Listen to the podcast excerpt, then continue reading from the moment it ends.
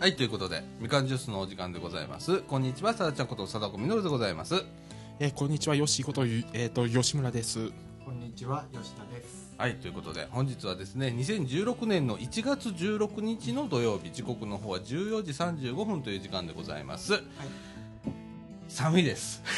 寒いですね。寒いです今まで暖かかった分、余計になんか答えてるんだけど。あの、あのなんか来週っていうか、まあ今週はもっと寒くなるみたいですよ。あああ、なんかね、うん。寒波がうん、寒波が。やって。くるみたいな感じ。いや日差しが当たってるところはあったかいんですけど、うん。もうちょっと日が落ちたりもう朝晩はもうん。う耐えられんぐらい僕は寒いですけどね。あううん。んあ。あそうなんですよなんかスキー場とかは雪が積もってなくて、あの、ゆなんかようやく積もるとかいう。そう大変だと思うね、うん。あのスキー場でね本当ほとんど空いてないんだよね今ね。空いてないですね、今。降ってないからさうん。地べたが見えちゃってみたいな感じで。であの雪降らすやつあるじゃんか、自動降雪機ってやつね、はいはいはい。あれを稼働しても溶けちゃうんでもう全然ダメなんだって。なんか、神鍋の旅館とかは、なんか、あの、特別サービスで、なんか、カニを なんかか出してるみたいですあね。雪が雪がないから。雪の代わりに。代わりに。気の毒だね気の毒。もう。本当気の毒だわ、うん。カニは不作とかないの？不良っていうないですね。取れてんのかな？カニは取れてるみたいですね。それはよかった。カニは縮こまってへんねんな。これで金もなかったらね大変なことになるから。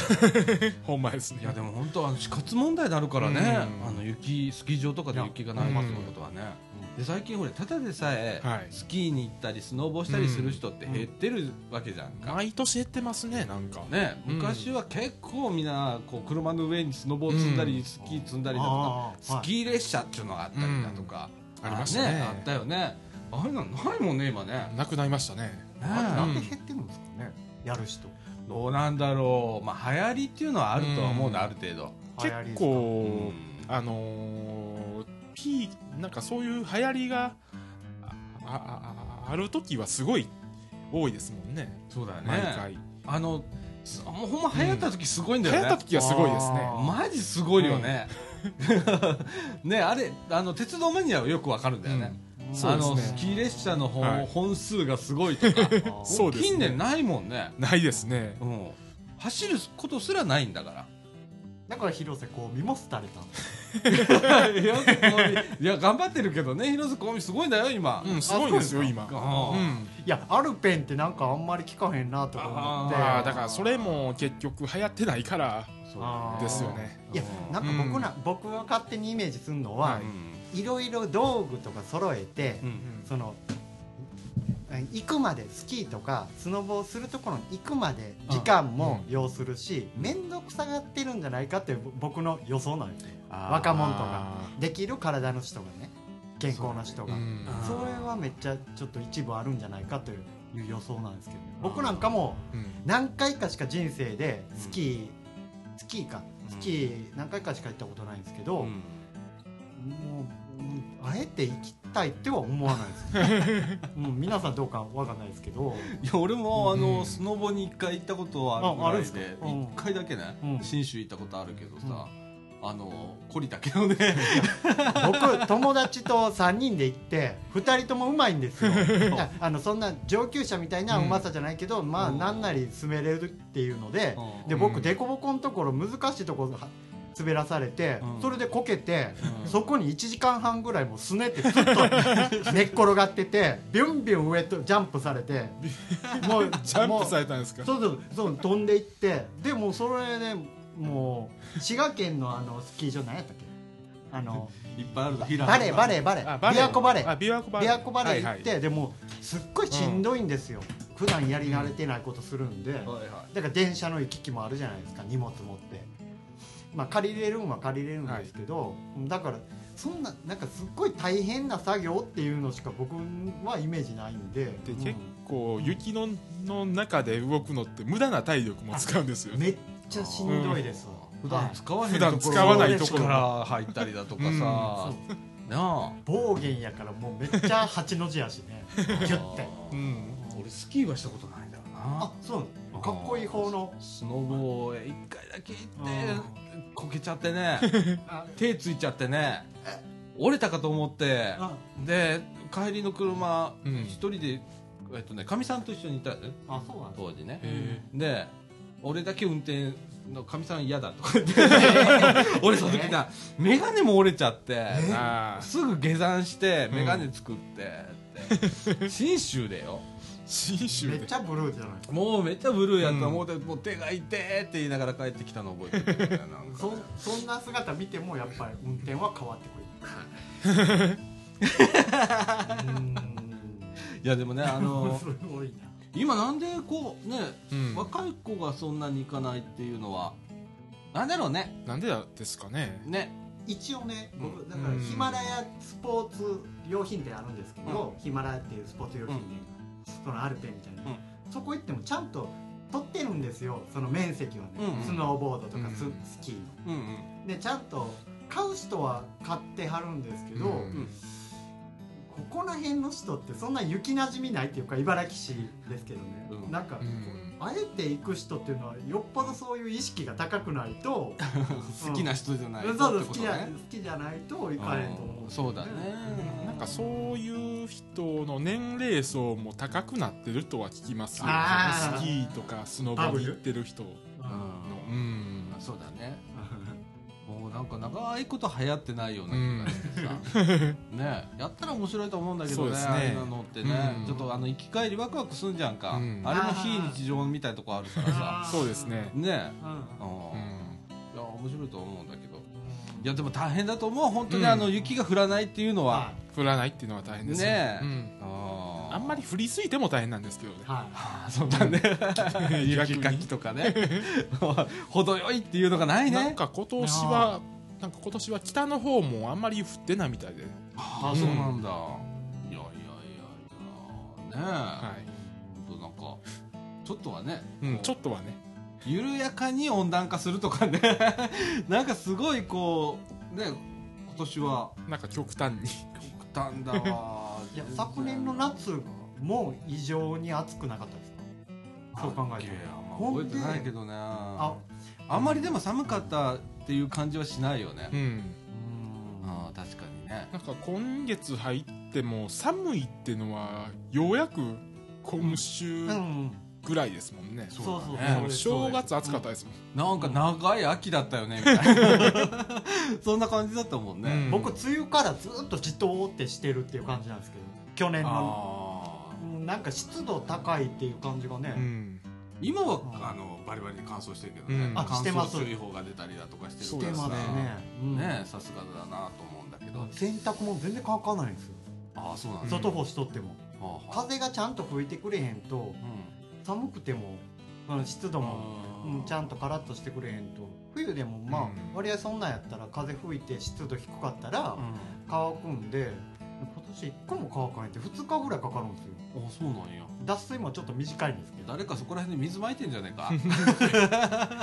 えー、なんかそんなんされてんのかな？そうそう冗談だまあでもあの来週あたりはすごい寒いみたいですね。また？あーですねあああの天気予報見ててもあの雪のマークばっかりですもん。そうだね。うん。関西ではあのー大阪とかだったら雨とかね、うん。あの多いみたいで。あはまあでも19日の気温が5度ってなってます最高気温？温。最高気温が。ああ、うん。ちょっと冷え込みますな。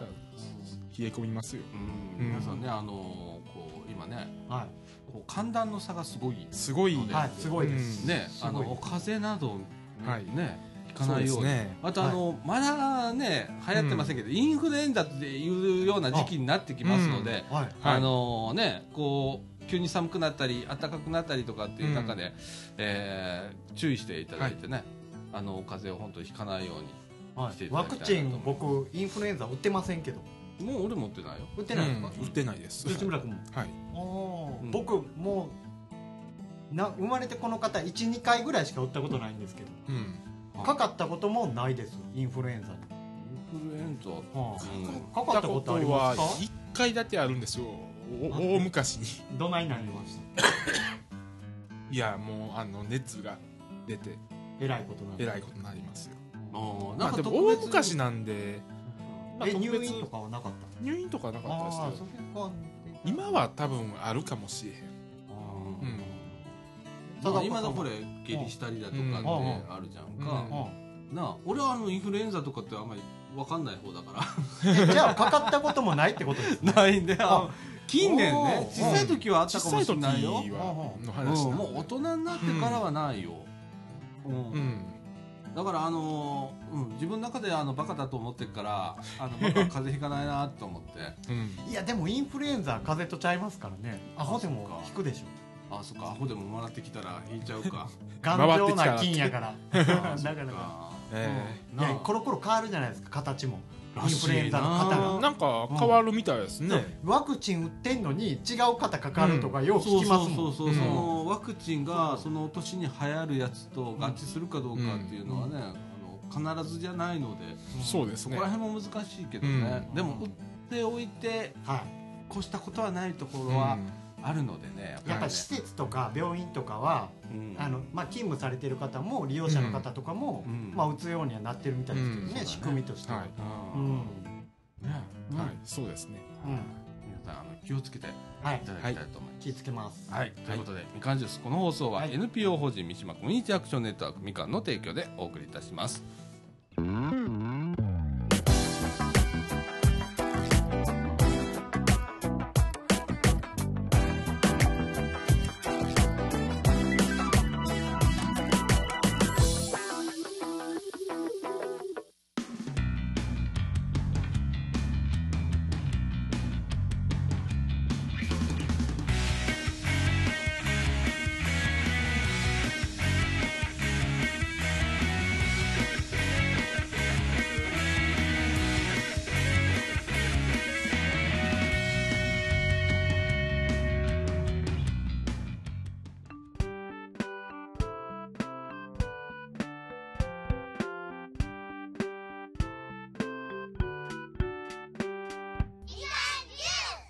はい、ということで、中枠一のお時間でございます。はい。はい。えーと、もうね、あの、1月も中旬になってるんですけれども、はい。広報茨城の1月号の拾い読みをするのをすっかり忘れておりまして、はい。はい。えーと、今週はですね、えーその中の特集をちょっと取り上げてみたいと思います。はえー新年1月号のですね、えー特集ではですね、まず特集1で、えー私たちの教室にタブレット型端末がやってきたという特集でございます。はい。はいえー茨城市ではですね市内の全小中学校にタブレット型端末を配置しましたということでございます、はい。はい。えー学校では新しい機器を使って従来の授業からは想像できないような新しい授業を展開しております、ということでございます、えーその特集でね、えーはい。これは扱っておるわけなんですけれどもね、はい。今ね ICT という言葉が、えーよく使われるようになってきました、そうですねはいこれはね何かというと、はインフォメーションコミュニケーションテクノロジーということで、はい。えーこれ日本語に訳すとですね、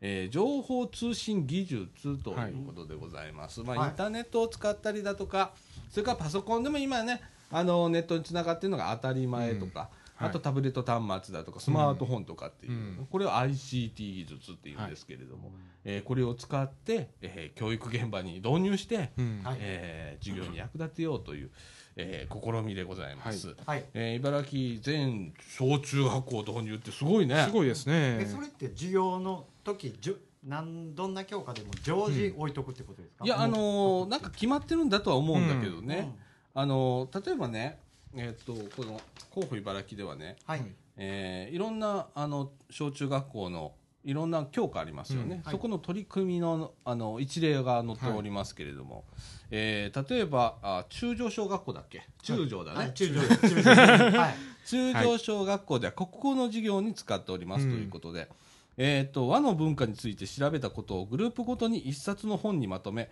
タブレットを使ってその内容を発表しましただとか、はい。それから発表後タブレットのお投票機能を使いへ発表内容などを評価し合いましたということでね。もうこれはなねあの本当はあの、うん。タブレットとかでしかできないようなことを、ね、特徴的な機能を使いながら、えーそれに生かしていくと、はい。それからまあ最近プレゼンテーションというのがよくね、言われますけど、まあよく言われますね。プレゼンっていうやつですね、はいで、えー日本人下手なのさ、はい。うん。ねでも今本当にプレゼンっていうのはすごく、えー重要視されてて、はい。まあ仕事してたらプレゼンって当たり前なんだよ、うん。割と。うちでもやるぐらいだからはい。企業さん行ってね、あの担当者の前で、はい。何十人もおる前でやるわけなんだけどそういうあのプレゼンをねうん。小学校とかね、はい。中学校の時からこうでやる。うん。自分で作って発表するっていうねことをするっていうのはね最近結構あの重要視されてきてる、はい。こういう取り組みやっていたりだとか、あとは畑田小学校かね、はい。はい。えーここではですね理科の授業に使ってますということで、うん。えークラス全員にタブレットを配布し、えー地震や火山活動で大地にどんな変化が起こるかを各自がインターネットを使って調べますと、えーその後タブレットのノート機能を使い調べたことをまとめていますということでね、えーこれは今度は調べるということでね、うん。はい、もうその場でネット使って、えーね、いろんなことを調べることができるじゃないですか、タブレットとか、それを使って地震活動だとか、はい。ね、どこで何がどういうことになってんだろうみたいなことをこう調べながらそれをまとめるということに使ってると。まとめてノート機能でまとめるとノート機能があることを今知りました。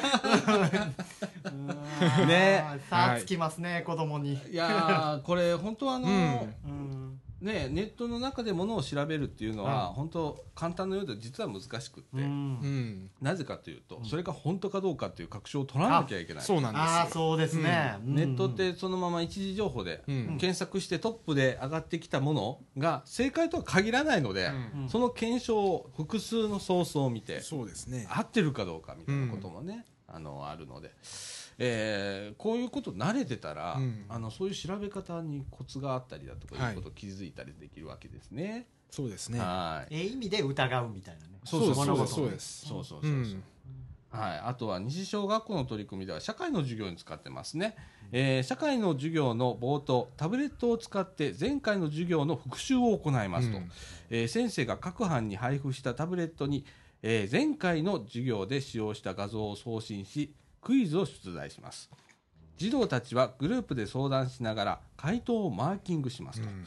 えーその回答の一覧を大型テレビと手元のタブレットに表示し、はい。答え合わせを行います、ということでございますね。すごい。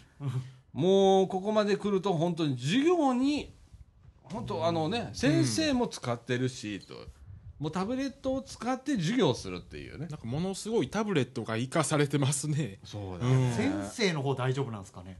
あ使いこなせる先生が大変やと思う、うん。うん先生もこれを使ってうん。どのように有効活用して、えー効果的な授業を行えるかとい。うことを。こう、うん。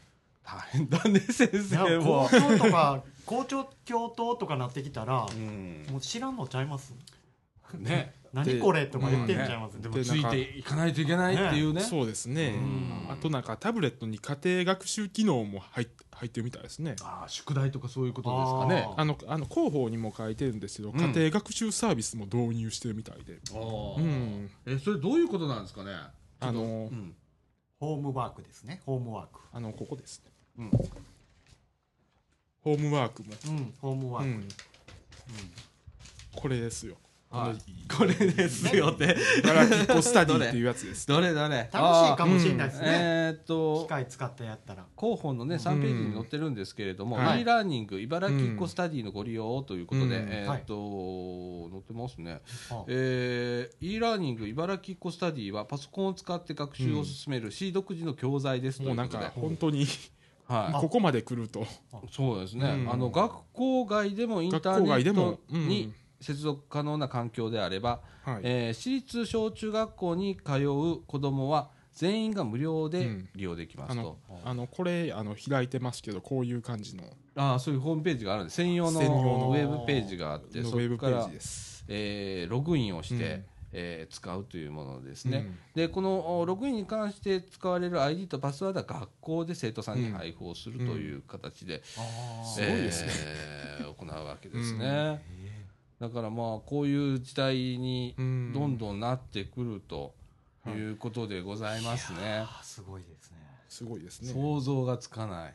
うん、なんかもうつかないです。十数年前では考えられない考ような。えられない机の木にコンパスで穴ほじくり返してたしか覚えてないですけど、ああやってたやってた。やってやってました。いやいやそういうことしか思いつかなくて、そんなことをうん。コンパスでいじくとった破壊ですもんねパソコン、うん。タブレット。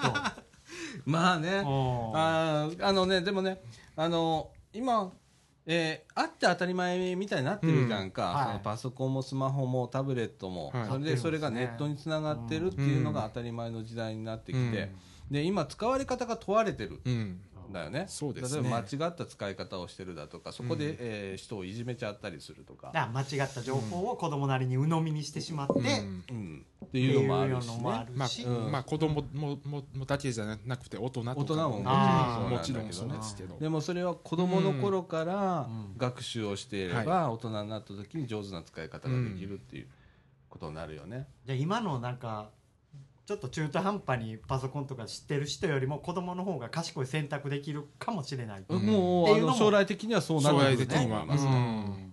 うん、だからそこに情報格差がまた生まれるのは仕方ないことで。ですね。はい。うん、でもあの若い子が、うん。あのしっかりうんあのリテラシーっていうんだけど決まり事だとか、そういうこと、えー上手に学んで、うん。えー使っていくっていうのは本当はい。に今問われてるうので、ん。はい。はい、これすごく僕あの逆に期待してるんだけどねこういう。いいことですよ。ね、うん。確かめ合うっていうのもいいかもしれないですね。会話とかで、まあ、うんそのメールとかじゃなくて、うん。あれほんまなんとか、ううん。んあこれほんまなとか言って確かめ合って精査していくみたいなそうだね。物事をねうん、あとはまああのーこういうパソコンとかタブレット得て増えてがあるので、うんはい。リアルの方がいいっていう局面はうん。たくさん、ほとんどはリアルの方がいい、はい。で、うん。これを補助的に使うのが今がタブレットうんとかスマホとかパソコンなわけで、うん。えーそこのねそこもちょっと教えていただきたいなと思うんですけどね、うん。はい。本当のパソコンの、うん。えー道具ですからね。ツールツール。ですね。道具なんでね、こう使われちゃダメなんで、ね、使われちゃダメなんですよ。うん。うん。だからそこをねちょっとこう、はい。えー感じ取っていただければなと思います、いやそうですね。かっこいいっすね。まあかっ子こいいね。供。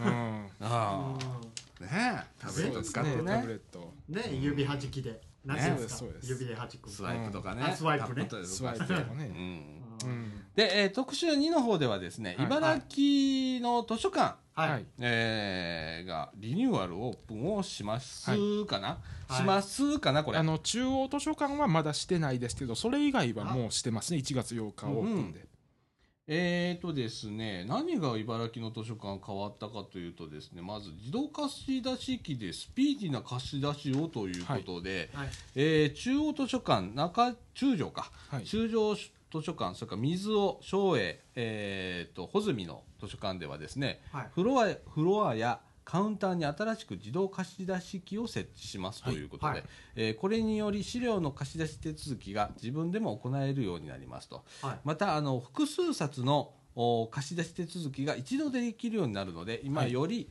えースピーディーに借りることができますと。はい。いうことでございます、えーなおですね返却手続きについては従来通りに返却カウンターで職員が行いますということでございます、はい。とうとうあの自動貸し出し機というものが。そうですね。僕セルフレジみたいなもんです。借りる時って、うん。あの自分の持ってる図書カードのバーコードと、はいうん。あの司書の方がバーコードと、うん。その本についてるバーコードをうんピッピッてやってやってて。借りるっていうそうですね感じやったんですけどそれが簡素化されるってこと今でそれを度はですね自分でやるっていう自分でやる。んです。はい、今度はあどうなる司書じゃなかはい。今度はどうなるか。うん。あの自動貸し出し機あってね、うん。そこに利用カードをまずかざすんですね、うん。で今度はね台があってそこにね、資料をもう複数冊もう複数冊。あの重ねてドーンと置いたら、あの読み取ってくれます。読み取ってくれます。は複さ複数冊でも、い読み取り一やるんですね。ピッとそうですピッてしちゃうんです、うん。はい、で、うん。貸し出し手続きが完了ということでね、すごいな。こうここまで来ましたね。多分これたえ多分これああのなんかタグかなんかつけたなと思うわ。IC タグを、ね、IC タあー。全図書にグ全図書につけて。つけてうん。完了するっていう。完了するという。もうすぐそれも子供は慣れていくんでしょうね、うん。ね、うん。あのおじさんおばあさんもねすぐこれだったら大丈夫だあと思います。そうですうん大丈夫です、うん。だから仕掛け的にはねあの、よく電車乗る時ピタパとか、はい、はい。あのイコカとか、はい。うん。同じ仕組みでござい同じます。仕組みです IC タグがついたということでございますね。うん。はい。それから中央図書館ではですね、予約資料の受け取りコーナーを設置しますということでございます。えーこれもですね利用カードを、おかざしてもらって、はい。予約紹介機っていうのがあるんですね。はい。でそれに利用カードをかざしてもらったら、えー予約図書をうん。棚から取り出し借りることができる、はい。そうです。もうなんかすぐ分かるんだね。いちいちだから職まあ員さんに、高槻も同じシステムなんですよああそうもうこの自動であののの貸し出しとか予約とか。あー。ねえ、今はい。こういう時代になってきたわけですよ、うん。そうですね。それから、えー、とこれも中央図書館なんですけれども、フロアに案内係を配置しますということでございます。えーそうですね、なんかいろんな図書館の利用についての総合的な案内をいたします、ということでございます。えーそれからですね市内すべての図書館で今まで以上に職員がフロアに出て、皆さんの本探しのお手伝いをしますということでございます、はそれから中央図書館中条図書館水尾図書館、えー、省営図書館穂積の図書館これすべてなんですけど、調べ物をもっとスムーズにということで、えー中央図書館のリファレンスコースコーナーの閲覧机かな？はい。付近に w i f i コーナーを設置しますということでございます。はいえー中条、水尾、省営、穂積の図書館にはインターネットに接続できるパソコンを各か各館1台設置しますということでございます。はい中央図書館にはこれまで通り3台設置しておりますということでございます。あはい、これもだからネット使ってネット使って調べる調べることができるんですね。は いはい。それから、えーこれすべての図書館なんですけれども、借りられる資料が増えますということで、えーはい。図書は今までは8冊まで一度に借りることができたわけなんですけれども、はいこれが、えー大幅に増えまして20冊まではい。借りることができるということでございます。それから、えーっと CD カセットは合わせて8点まで、ビデオは4点まで貸し出し可能でございます。はい。はい、ということでね、うん。いろいろとこうサービス的にすごく拡充をしたということでございますね。はい。それから図書館のあのホームページもリニューアルしております、はい。えー1月8日から図書館のホームページがさらに見やすく新しい機能も加わりリニューアルしますということで、えー URL もお載っております。はい。はい。はい、えっ、と広報茨城の6ページご覧くださいませ。はい。はい。はい。えー、ね、これも住民サービスですから、はい、こここら辺嬉しいよね、こういうサービスがはい。増えるというのはね。ね。ねどんどん便利になっていきますね。そうだね。ね、だから昔ほら返すのも大変だったじゃん。お大昔は。大変でしたね大昔は。あ本当にあの缶が開いてなかったうん。ら返せなかったとかうんっていう時代があって、でも今はなんかポストみたいな返却ポストがあってそこにポーンと放り込んだらいいだとかね、はい。えー本当にあの使いやすくなりましたよね、はい。あ皆さんあの図書館ご利用くださいませ。はい。はい、えー特集以上でございます。はい。はい。ね土地の頭からタブレットに図書館ですよ。そうですね。なんかすごい あのあのパソコンコンピューター関係の話題が。すごいです。ね。まあ、あの ICT っていうのはね、うん。本当今あの流行りじゃないんだけど、まあ、高齢者の方うん。だとかも、えータブレット使えるようになったらいいなだとか、うんそれによって、まあ、あのインターネットを使った情報サービスとか、えー例えば福祉の情報サービスとかね、はい。えーできるようになったらいいんだなというようなこと、僕のところにもちょっと依頼があったりだとかするんだけど僕実は断ってるんですよ。おじいちゃんにはうんハードルが高いぞと。ちょっと高いですね。それよりもうちょっとこううん違う方向で考えた方がいいんじゃないかっていうあるんだけどそれの根本にはうん。ICT のその、えー教育みたいなところがうん。はい。重要で、は先にやらなきゃいけないのはお年寄りだとかね子どもたちへのこう使いこなせるかっていうような講習が先なの。うん。それができない限り、うん。ホームページで何を情報を出したとしても使ってもらえないし、うん。諦めちゃう、はい。うん、なのでもうどうしていいかわからないっていうところで終わっちゃうんでそこに全部インターネットに頼ってしまったら、はいどうやっておじいちゃん。おばあちゃん情報を選びますか、ってことになっちゃうので、その前に使えるとい。うような、ね、パソコン講座だとか、はい。それからタブレット講座だとかね、うんそういう高齢者向けにやったりだとか、はい。子供向けにやったりというのが必要かなと思いますけれどもね。はい。はい。はい。ね、吉田君も割とこう苦手じゃん。パソコンとかね、はい。うん苦手ですね。うんね。用語用語もわかんないんですよ。その w i f i とか。うん、うんうんうんいや今は知ってますけどね。うんうんうん。うん。だよね。きこれきもし聞いてはる方でも、うんは？は？っとも思わん人もおると思うん。であなんか英語言ってんなとか、うんうん。なんかうん。いう感じやと思うんで、うん。そうですね。うん。うん。だからでも多分慣れるんはやっぱ実践で今だからタッチパネルの技術がすごい進化したんで、はい。その iPhone とか iPad とか、うん。そういうそのタブレットですか、はい。そういうのでもう実際に触ってこう操作できるうん。ね。うん機会が多くなってるんでう、ん。もう触れてみんことにはねそうだね。そうですね。ない、ううん。ん。それがもうめ昔のなんかこうキーボード打たなこうそのうん。ログインだのなんだのとか、うん。ちゃんとしないとできへんとかいうねうん。簡易化してるんで、うん。だいぶマシにはなってると思うんですけど、そうだね。うん。はい僕も大変でした iPhone 持ち始めた頃は、ね うん。パカパカの、ね、ガラケーっていうんですか、はい。あっこから iPhone へのステップアップはうん。相当うもうんいじくり回しました、うんどうやったらどうなんねんみたいな、まあうんそれは、まあ、楽しめたんですけどね。僕はね。うん。でもあーもうあこんなややこしいんやったらもうええわってなってしまう人もやっぱ出てくる。そうですね。なあって思っていますよねそこまでなってしまう人も、そううん慣れたらもうこっちのものなんですよね、はい。うん。まだちょっといくら技術進化しても、うん。その頭のもう根本的な切り替えみたいな、うん。うん、こうやって使うみたいなのが切り替わらんとね難しいな。電車、そうです電車でもはい。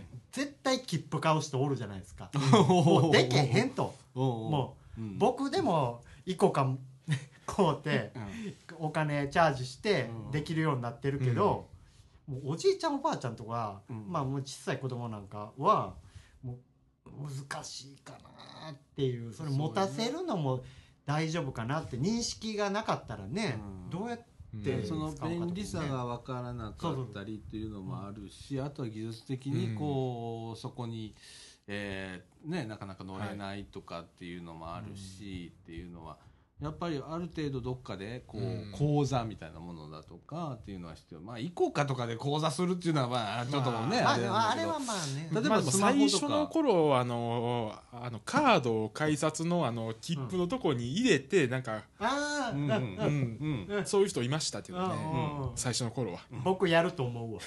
よくよくや聞いやったた可能性あると思う、今はもう聞かないですけど、ううん。んだってあの JR の件とかクレジットカード決済で買うじゃん。はい。ならクレジットカードはあそこに入れる人がいるらしいから、そうなんですか？あクレジットカード決済もできるんですか、もうできるそうですね。あチャージしなくてもですか？き券を買う時とかね、うん。あとインターネットで予約とかできるんじゃいます。そうですね。クレジットカード決済になるじゃんか、あそっか。うん。ほんで駅で本当は受け取るじゃん、はい、はい、窓口で予約したやつを券を受け取りに行くわけさ、はい。そうですね。ね、そうじゃなくって、うん。クレジットカードを自動券売かあの改札口のあそこに入れちゃう。入れちゃう。ガチャガチャガチャガチャガチャ言うてるわけさ。あ でもあの俺的にはそっち正解だよね って思う。進んでるよねって。そっちの方が進んでますよね、うん。あの考え方によっては、でうちのじいちゃんが昔さ、あの生きてる時ね、はい。もう何十年も前さ、うん。あの広島なんだよね、はい。うちほんならさ向こうは自動改札機ってないのよ在来線は。なかったのよ、うん今はどうか知んないけど、今は。みたいなああります。うん。うん。で当時なかった。はい、で新幹線乗る時ね広島、はい。新幹線の時はさすがにあるじゃんか、うん。はい。で切符を入れたら新大阪でその切符が届いてると思ったんだ。あー なるほどね。でもある意味俺は正解と思正った解進んでるじいちゃんとかって思って。でも不可能ではないですよね。今の技術やと今の技術やと不不可能じゃないもうネット技術がこれだけはい。進歩してるから、それが当たり前になりつつあるんだけど、じいちゃんもう何十年も前にその頭になってるんだよね。だから意外とそこにヒントがあったりするんだよね。そうですね。うん。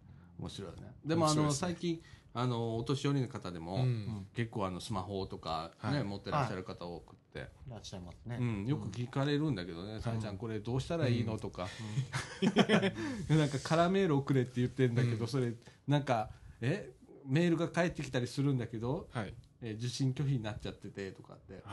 でもその意味がよくわかんないからうん。なんとかしてみたいなことよく言われるんだけどさ、まあ、よくありますよねそういうのも。ね、うん。でもそれって優しくねえよね。優しくないですね。優しくないよな、うん。それって、うん、俺はこれ若い人間でもギリなとこあるじゃんか。うん、そうですね。ああんなんか若い人でも使える人は使えるけど使えない人は使えないっていう状態ですからね。なあ。うん。いやーでもここれを繰り返してだんだんとこう簡単になっていくんだけどね、うん。はうん。はい。難しいところでございます。はい。えーということで、えーはい。中川君にはちょっとこう、雑談ではい。いきたいと思います。はい。い。はい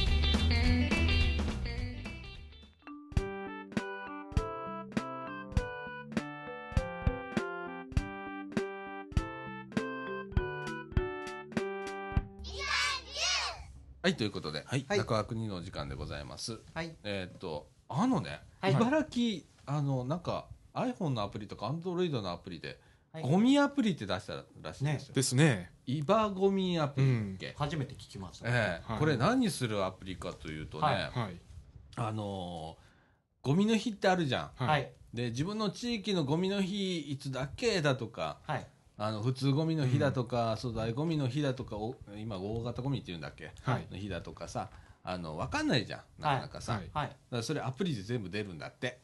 で、はい。それねうちちょっとダウンロードしてみたのよ iPhone はい。で、で今使ってんだけどでもんか可愛いアイコンですねこれ。ね茨城同士さんの、うん。あ茨城同士。さんの。はい。えーっとね。うん。鬼やけどねまずね設定でね、はい。えーっと自分のお住まいの地域はい。を登録してもらいます、はい。えーっとこれ茨城市のアプリなんで、えー茨城市の住所の一覧が出ます、はい。はい。町別に出るんですけれどもそこで自分のお住まいの地域を一回設定しておくと、はい。そこの住んでる地域のゴミの日が分かるわけです。収集日が全部わかります。全部分かります、でこれ便利なのははい。えーっとこれねアラート機能ってついててアラート。はいはい、これは何かというと、うん。ゴミの日の前日になるととか、うん。はいえー当日になったらはい。教えてくれるってあいそう機能があって、いいですねこれ結構こ便利。れ便利ですよ僕この前めっちゃ危なかったです、うん。あああのそうそういうのが、うん。うんねああそういえば今日とかってあうん。もう間に合わないっていうようなことがないようにってでいう設定もできるんですよね。前日と当日のもうそう当日あのの午前中と。うん。うん。っていうようはない。ものなんですけれども、それも時間で設定できます、何時に、えー出すかとか。い。いうようなことができたり、はい。あとね、えーっと一番僕が意外とね、うん。うん。えー役立つなと思ったのは、はい。はい。ゴミの出し方だとか、出し方、うんあはい。っていうのが、まあ、いろいろこう普通ゴミ粗大ゴミとか粗大ゴミの中でも大型小型があったりだとか、あとあの缶瓶ペットボトルの火があったりだとか、はい。それから腰類とか、はえー布類だとかね。はい。あと臨時ゴミが出た時とか、うん。えー収集できるものできないものとかっていうのをまとめている機能があるんです、はい。例えば粗大ゴミって押すと粗大ゴミって主なもの何かとか、うんで、えー出し方だとかね、はい。こと細かく載ってるんですよ、うん。はえーこれ非常に分かりにくいじゃないですかすね。今のゴミの日。これって何の日だろうとか。い、うん。うん。ね。例えばあのこれ面白いもう一つ面白いのがね。はい。えーっとゴミ分類辞典っていうのがあって。分類時点です。はい。えーっとアイウェオ順で、うん。アイスのアイスピックアイロンアイロン台アクリルセーターうんぬかぬだーっと出てるんですよ、うん。はい。ねもう網羅してるわけでありとあらゆるものが。はい。でそれがどの日に該当するのかっていうのが出る。で、えーコメント欄にはどうやって、あのそのゴミを出せばいいか、例えばアイスノンって選ぶと、アイスノンは普通ゴミの日に出したらいいですよと、はいえーコメント欄にはですね、はい。はい袋またはケースごと普通ゴミで出してくださいだとか、はい。えー出るわけですねでその下アイロン台ってあるんですけど、うん。アイロン台は粗大ゴミかっこ小型の日に出してねと、はい。はい。えーそれから1メーターを超える大きさのものは粗大ごみ大型へ出してねと。はい。いうようなことがど載ってる、これ非常に分かりやすいじゃ、わけじゃないですか。今までなかなかこう分類が分からないこれがどこのジャンルに入るんだっていうのがうん。なかなか分かんなかったんですけどこれで一目瞭然と。そうですねあ一応書いてるんですけどねゴミ置き場のところに、うん。そのプ鉄かなんかのプレートがあるんですけどね、うん、でもさ大まかにしか書いてない。大まかにしかあ書いてまない。あね大まか でも実はこれは何なんだろうとか、うん。あるわけじゃないですか。はい。それが分かるわけですね、もう全部わかりますもんねこれ。これ面白くってね。面白いですね。うん。これうん。例えばね今ね僕面白いから目の前にマイクがあるから、はい。マイクって引っかかるのかなと思う。マイク書いてありました。マイクは普通ゴミの日らしいです、はいへえとかね。すごいですね。大体大きさですよね。あのまあ大きさもあるしこう素材もあるだろうからね。あ素材ね。うん。ーうんこうこういう。アロハシャツっていうのもありますもんね。ね。アロハシャツはアロハシャツで そすごいよね。シャツでまとめないところがすごい、すごいです。アロハシャツがあるっていうところがごい。ですすよね。はい、でこのゴミアプリなんですけれども、うん。あの無料で、え配布をしております、無料。えっ、とね、はい。茨城の茨城の茨茨の字ね。茨。茨城で検索したら出ます。はい、うん。はい、あの出ます。イバゴミアプリというアプリでございます、はい。今あの iPhone 版と Android アンドロイド版が番号あるえーはい。出ております両方ありますので。はい、はい。えーダウンロードして使っていただければと思います。非常に便利でございます。はい。これゲームもあるんですね。リサイクルゲームという。あ俺それ知らなかったわ、本当だ。ゴミ分別リサイクルゲームというのもありますね、すごいですねはい。あ。うんそういうのはちょっとこううん。楽しみながらちょっと学んでみてみてください。はい。はい、えー、ね本当なんかすごい世の中すなるね。ごい世の中ですね。なんか。ねこれがだから ICT ですよ。そうです。これも一種のもうまさに。ICT ですよ。はい。はなんかいつもねうん。ゴミって年末年始のこの前なんかそうなんですけど、うん。年末年始いつまでやろっていうのあのは一番気にかかりますけど。そういうのも対応しをしてます。い、うん。うん。はい。ねインフォメーションインフォメーションで。ね僕はバリバリアナログで班長さんか誰かが書いた その、はい。ビラっていうかその貼ってあるんですよ、はい。あれが、うん。あのだから、うん。それ見てうん。確認しましたけどね、あれななんか、うん。えー自治会にもよるんだろうけど、ううん。ちもなんか年末はこれここの日までですよとか、年始はこれですよとか、あとうん臨時ゴミの日が出ますよとかっていうのが入ったりするんだけどねあとあのマンションに住んでんだけどマンションの1階の掲示板にそれがこう貼り出されてたりだとかするけれどもね、はそれもだから班長とかによってだやらへん人とやる人とおるんですかね、い、わやっかんない。でもぱり ちゃんと大なり小なりあるかもしれないよね。うん。そうですね。うんまあね、うん。そういうアプリがあればアプリがあればね。見れる人は見れてね、ああそうそうこういう感じで。う使える人はどんどんとこう便利に進んでいくっていう。し使えない人はちょっと取り残される感があるのでうん。ここのちょっと穴埋めみたいなところはやっていかないとダメだよね。そうですねこれからは。もううん。ん。いやどれくらいなんかなって僕なんか高齢者なんか特に高齢者多いじゃないですかやっぱり。うん。全体的にあの人口の。うん占める割合でも、うん。その方たちがどれほどそのタブレットなりうん。そのこういう携帯のスマホですか、うん。スマートフォンとか持って活用してんのかっていうのがね、うん。そうですね。でさ最近さ詳しくはインターネットでっていうのが増えたんだ そうよそうそうそう。そうなると一気に使えない人なはもう見放された感が。なんかもうね。検索窓で詳しくはネットでとかよく出てくるよね。出てますもんあね。の虫眼鏡のマークみ虫眼たいなね。鏡のマークではあうん。ああいうインフォメーションのされ方を、まあ、自治体も時々するんだけどね、ーはい。それってなんかちょっと違うよなと思ったり、い親切ではないんですよね。うん。それをするんだったら、さっきの話じゃないけれども、やっぱりそういうこう ICT の、うん。えー技術どうやって使っていくかっていうようなことをみんなで考えながら、はい。はね、それこそこう使えない方がうん。に対する講座をしますだとか、はい。そこに力を入れて、うん。ね、するだとか。はい。あまあ実はここの地域ではちょっとそういうのね、うん。あのやろうかって今やってるんだけど、はいい。はい。はい。もうそそっからだよね、そっからですね。うん、でもあの使える方は便利に使ってください。はい。あのせっかくのものなのでね。はい、はい。えーそんな感じでございます。はい。はい。えーっと全然話変わるんですけど、はい。えーっとどうされました？はい。どうされました？さっきあのねあの収録前にちょはいっと駄菓子屋の方で話をしてて、はい。なんか自転車部作ろうかみたいな話を、あえーしてましてね。そうですね。ラジオ部に続く部活として、はい、うん。自転車。なんかどんどん部活が増えてるような。ちょっと増やしていこうかなと思って。こう入り口を増やしていくっていうかね、あ案は結構出るんですけどね。うん。実際な活動というのがなかなかねキーとかその人の集まり方とかも合わないですしね。難しいですよね、うん。うん、自転車部面白いですよね、まあ面白いまあでも自転車のののの催しがあったんでそれも絡んでますけどね。そうだね、うん。自転車部は。講習会や講習会とか。は、うん。うん。まだ今まだベロタクシーがあったりだとか、はい。うんまあ今でもねあの来月の末か。えーっと町の玉手箱もう来月末なんですね。えーあるんですけれども早いですね。そこでね、はい。ベロタクシーで送迎をやろうと、はいはい。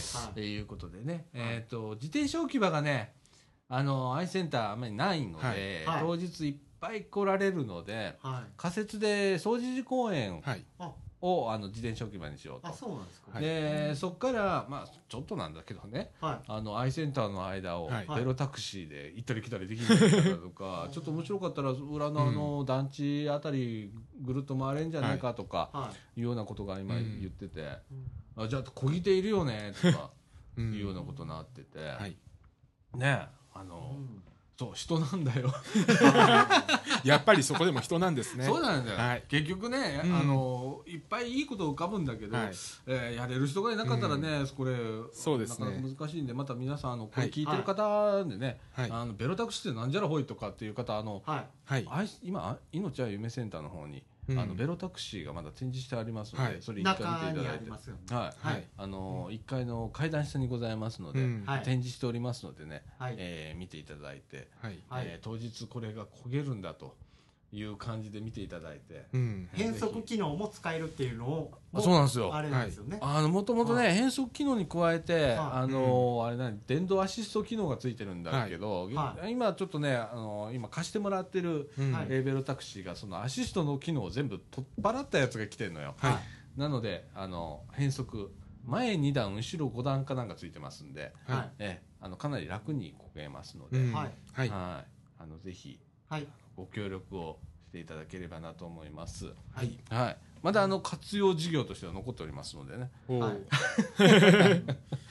スイミングでいろいろ、えーやっておりますので、はい。はい、また皆さんご協力お願いいたします。はい。はい。またあの、えーその町の玉手箱なんですけれども、はい。えーラジオ部はあー、ラジオインターネットラジオの体験、えーお子様向けに、はい。えーいたします。はい。あの去年に引き続きですね。そうですね、はい。ほんで午後からはあー公開録音とはい。いう形で、えーやりますと、はい。い、うことでございます。で、えっ、と、もう本当に本決まりにしようかなと思ってるんですけれども、はい。はい。えー FM はい。を当日当日。88.8MHz で、アイセンターの中で聞けるように、あの電波流します、もう。はい。はい。ぐだぐだ言ってても仕方ないので、はい。えー流します。88.8 88.8MHz。すごいわかりやすいですね。で、はいえー当日、はい。館内で聞けるようにしますので、はい。えー皆さんあのあの、えー、と2月の何2日だっ月の何日でしょな、うはい。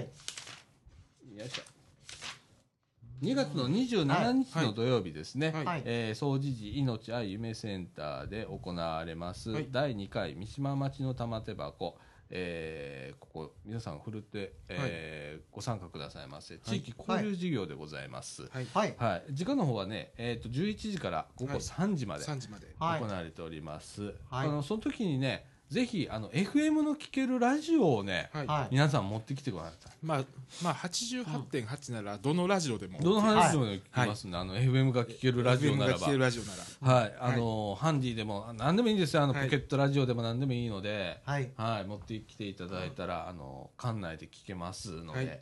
はい。えーぜひ聞いてくださいませ。またあの、えー午前中はね DJ 体験ということでインターネットラジオの体験をお小学校を対象に、えーしますけれども、はい。はい。えーその模様もですね、うん。えー FM に載せて出します、はい。えー保護者の方もね一緒に来ていただいて、えー外でその FM 流れますのでそのラジオをこうスマホで録音してねはい。でお子さんに聞いていただくだとか、はい。えー後でねあんたの声こんなんだったよ とかっていうようなね、はい。えーいうようなことをしていただければなと思っておりますので、うん。はい。えーこちらの方もねあの当日受付を設置しますので、はい。え2階の共用室っていうガラス張りの部屋がございます、えー、分かりやすい目立つ場所にかりやすいですねわかりやすいですねガラス張り角のもう2階に上がっていただいた一目瞭然のところにうん。ラジオのブはいースを今回、あの去年に引き続き、えー引き続き。はいはい。出しますので、うんえーそこ受付を今年は置きます、はい。そこであの係員配置しますので、うん。えーそこへあのどうやったら参加できるんですかみたいな感じで聞いていただければと思います。はい。はい。はいえー当日ですねまたあのこれねはい。スタンプラリーがあるんです。スタンプラリーお子さんね。はい。でえーっとこれがねスタンプラリー集めるとですね全部集めると何かもらえるんです、はい。さあ何でしょう？えー何かもらえるんです。またちょっとこれ詳しく決まり次第あの、お知らせしますけれどもね、はい。ねあのスタンプ集めていくわけですよ。で当日まあベロタクシーとかねうん。えーカルタ大会だとか、まあ、インターネットラジオ体験もそうなんですけれども、はい。あとステージ発表とか、うん。えー遊びの広場館長趣味のコーナーっていうね、えー缶バッジ制作まあいろいろあるんですけれども。館長の趣味あ多分昆虫みたいな。あはい。きうん。去年に引き続き、去年に引き続き。はい。あるんですけれども、昆虫ねはい。うん。えーそこでね各あのはい。スタンプを置いておりますので、はい。えー、とスタンプを押していただいて、はい。えー全部集まったらあーちょっと嬉しいことがありますよというようなこともやっておりますのでね、はい。はい、はえー皆さんふるってご参加くださいませ。去年は、あーなんぼだったっけ？450名だったかな。450お名です。ごい。えー来館されました、ははい。今年はですね、はい。あの別館の方がね今工事が入ってまして、い。やってますね。前回はい。閉鎖ということで、はい。本館だけの開催になるんですけれども、はい。去年めちゃくちゃ人が多くってはい。そうですね。わっさわさしてたのよ。それがそうだった450人うん。今回本館だけでやるということで、どうすんってやっていうことでね、うん。今会議やっておりますけれども、はい。皆さんあの来てください。はい。ははい。いろんなことやっておりますので。いじゃあもうはみ出ちゃうんじゃないですか？その駐 駐車場のところまで。ね。え今回あの外でもちょっとなんかやろうかなっていうのもありまして、んですか？はい。えー入り口のところでもちょっとあの、いろんなことやろうかなっていうのはありますのでね、うん。はい。はい。えーまたあの詳しく決まってきましたらこのラジオでも、うん。は逐次、えー情報発信をしたいと思います。うんはい。はい。ということで、450人っていうあのいやそのう裏のね工事してないところ、去年は工事してないところで使ってもはまりきったんですか？その人数っていうのは、うんはまりきるというか去年はだから別館館でもやってたし、うん。本館でもやってたんだけど、今回はもう別館使えないので、うん。本館だけでということになってるので、はい。はまりきるのかな来た方が。まあもういいのよ。いっぱい来ていただくということはすごくいいので、うん。いくらでも来てください。もう500でも600でも来ていただいたらいいと思うんですけれどもね、はい。なんとかしますので。はい はい。よろしくお願いします。はい。はい、じゃあこの後あのエンディングへはい。はい。はい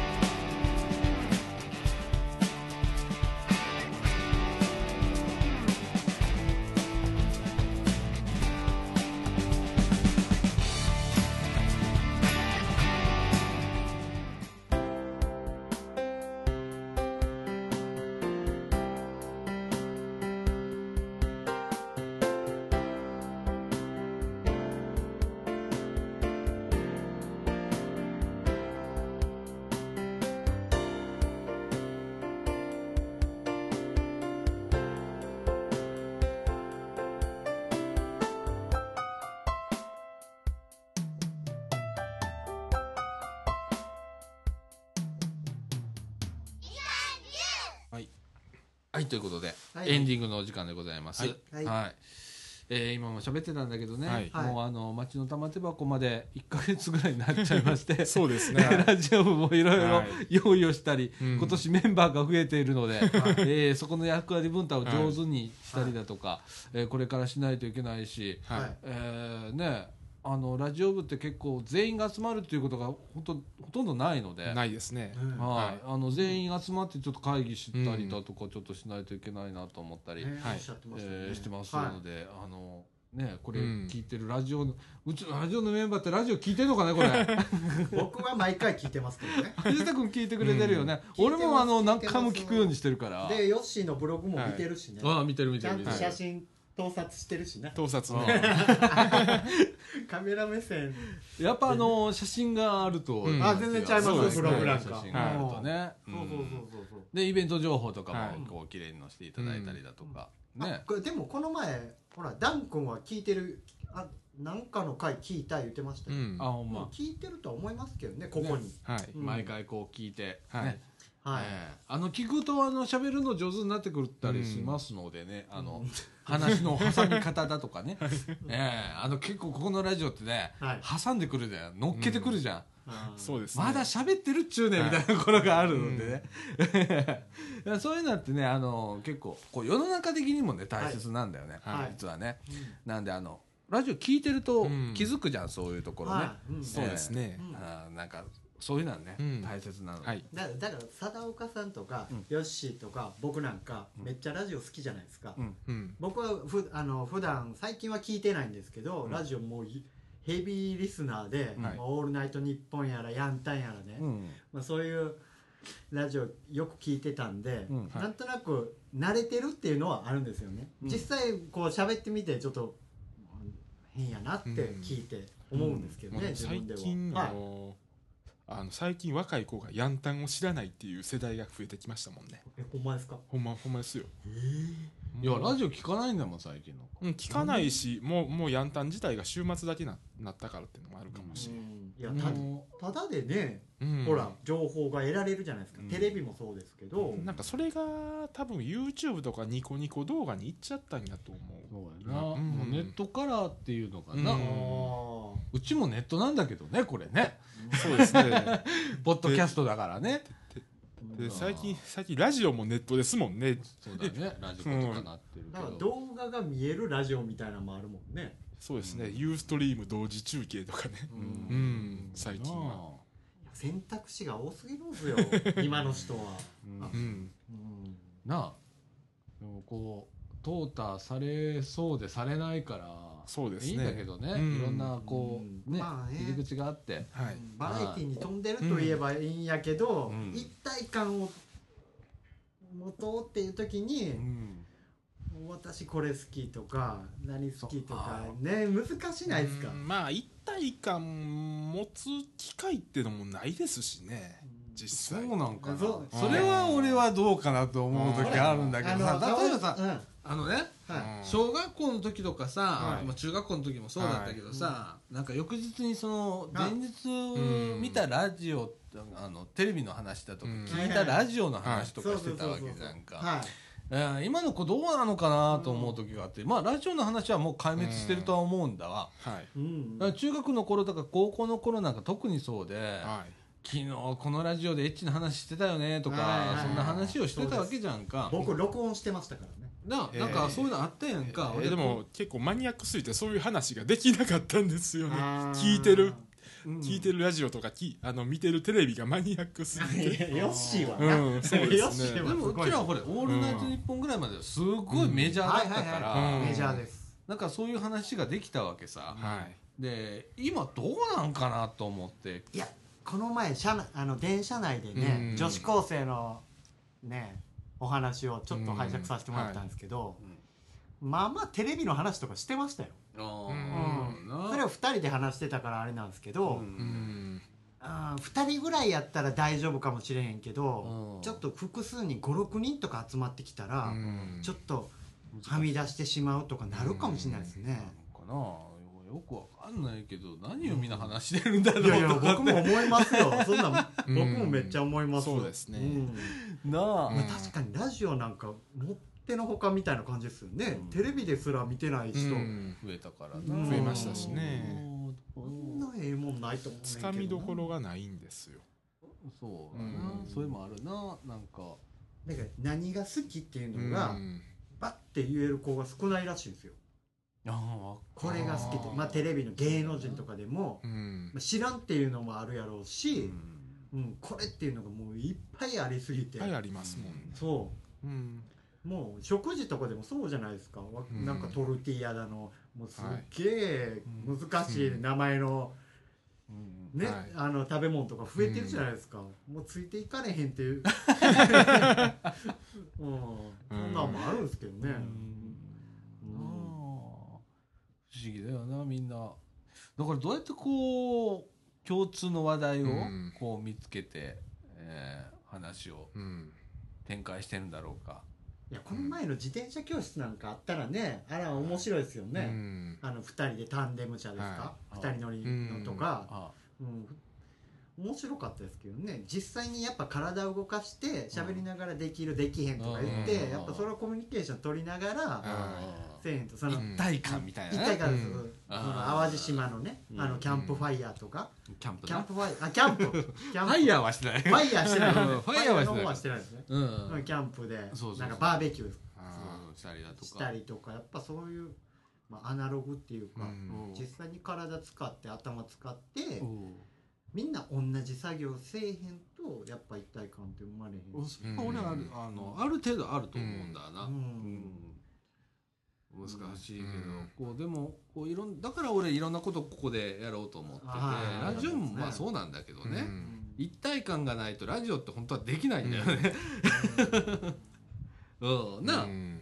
話をこううまいことこうそうですね。するっていうのは非常に難しいことで本当はね、ヨッシーなんか何でも知ってるから話とかなあのあ乗っって振りやすいんですけどうん、そうそうそうなあそううん。だからその話をこう例えば何かの話題でずっとこう取り上げるわけじゃんうちなんかでも、はい。その時にどういう話題でこう割り込んでくるかだとかさ、はいあのよくうちのラジオはあの急に90度こう方向が変わるみたいな時スッコーンと変わる時あるじゃんか、うん。俺もやっちゃうんだけど時々、はい。うん。よう今日戻したな思ったんですよ。もう必死でどどっかで。このタイミングで戻そうかなと思って タイミングを測りながら戻そうとするんだけどさ、昔は俺戻さなかったよね。あそうそうですね。もうその脱水したまま終わらせてたよね、う今はねちょっと進歩したのかしらんけどちょっとねどっかで戻そうと思って。いや今日一点だけね、うん。あちゃんと戻しはったわ。って思っていやすごいわって思って。まだ戻ってるだけで最近のえ最近の AM ラジオも戻ってなくそのまま